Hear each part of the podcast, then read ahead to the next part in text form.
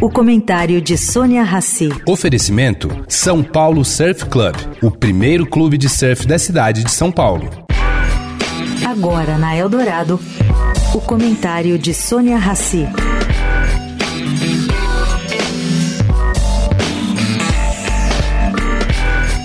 Pois é, gente, a semana começa com a expectativa em relação ao resultado da reunião dos integrantes do Copom, que sai na quarta-feira.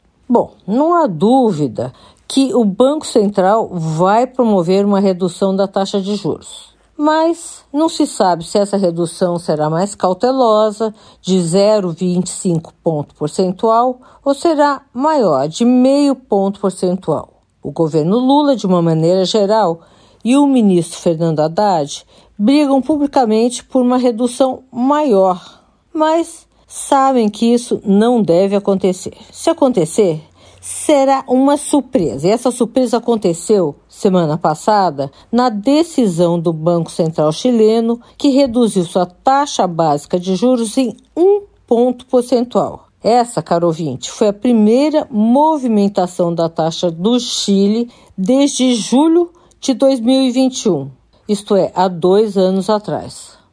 Como é que a autoridade monetária chilena explicou essa decisão? Declarou que essa redução se deu em razão da consolidação da convergência em direção à meta de inflação de 3% ao ano.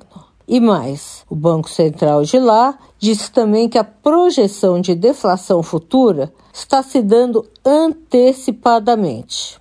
Vamos aguardar o que o nosso Banco Central vai fazer. Sônia Raci, para a Rádio Eldorado.